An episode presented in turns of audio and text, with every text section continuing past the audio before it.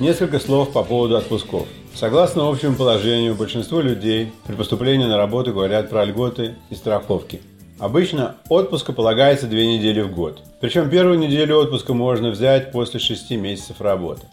Так случилось и со мной. Опьяненные большими, в кавычках, заработками на новой работе, мы решили поехать на неделю за границу, на ближайшие острова Карибского бассейна. Острова были багамские. К тому времени моя жена разобралась с механизмом работ туристических агентств и пробовала отказаться от их услуг, поняв, что почти все поездки можно устраивать без посторонней помощи и за меньшие деньги. У нее на работе была сотрудница, у которой помимо основной работы было такое туристическое агентство. На Багамах была отличная погода, но все остальное мне не понравилось совсем.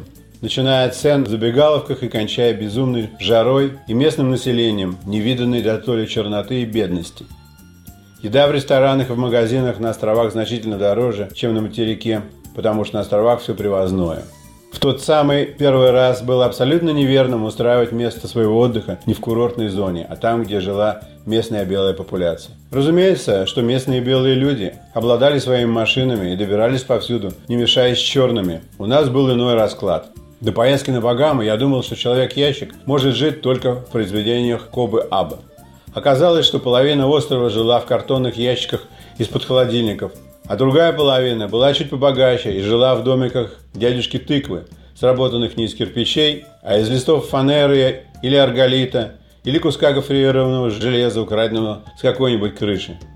Американские туристы чаще всего и не знают этого, потому что живут в курортных зонах и жизнью местных не пересекаются, за исключением взаимовыгодных предприятий.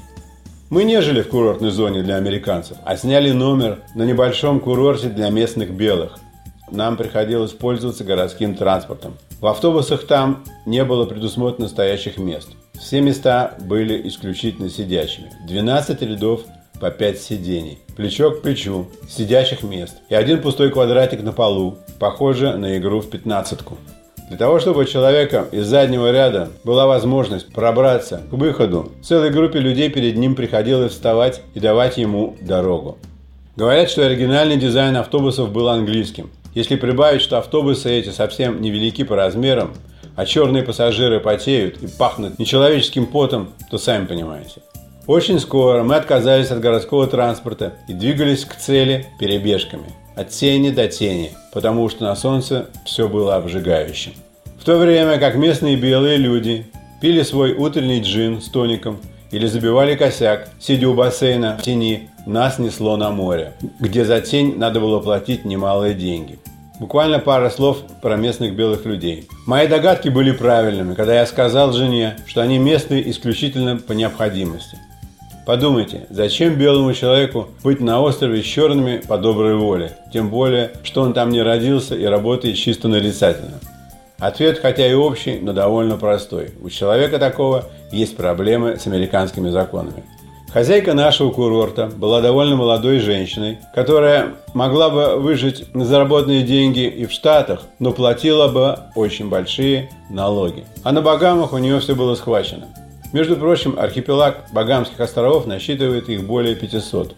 На многих из них никто не живет официально. В 80-е годы их использовали для передачи наркоты из одних рук в другие. Именно про это время и место выпущены телесерии под названием «Майами Вайс», в которых двое андеркава полицейских в исполнении красавчиков Дана Джонсона и Филиппа Майкла Томаса носятся с дорогими проститутками сквозь наркотический туман на скоростных катерах и шикарных машинах. Наверняка это есть в русском кинопрокате наших дней.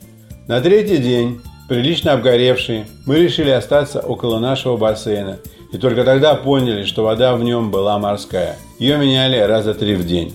Помню, что домой нам надо было лететь с пересадкой в Майами. Самолет с острова был перегружен и чемодан с вещами моей жены не прилетел вовремя. Без чемодана мы, разумеется, были как без рук, потому что в нем было практически все, что было у моей жены из летней одежды. Мы не полетели из Майами в Нью-Йорк, а стали ждать чемодан. Авиакомпания Pan American, которой давно уже нет на свете, оплатила нам гостиницу и рент-машины на сутки в Майами. Кроме того, нам дали купонов на питание в аэропортовых ресторанах. Все это добыла моя жена, а моей ловкости хватило только на то, чтобы продать купоны на еду и на вырученные деньги проиграть на собачьих бегах. Годы спустя мы вспоминали этот отпуск главным образом из-за купания в бассейне с морской водой и собачьих бегов.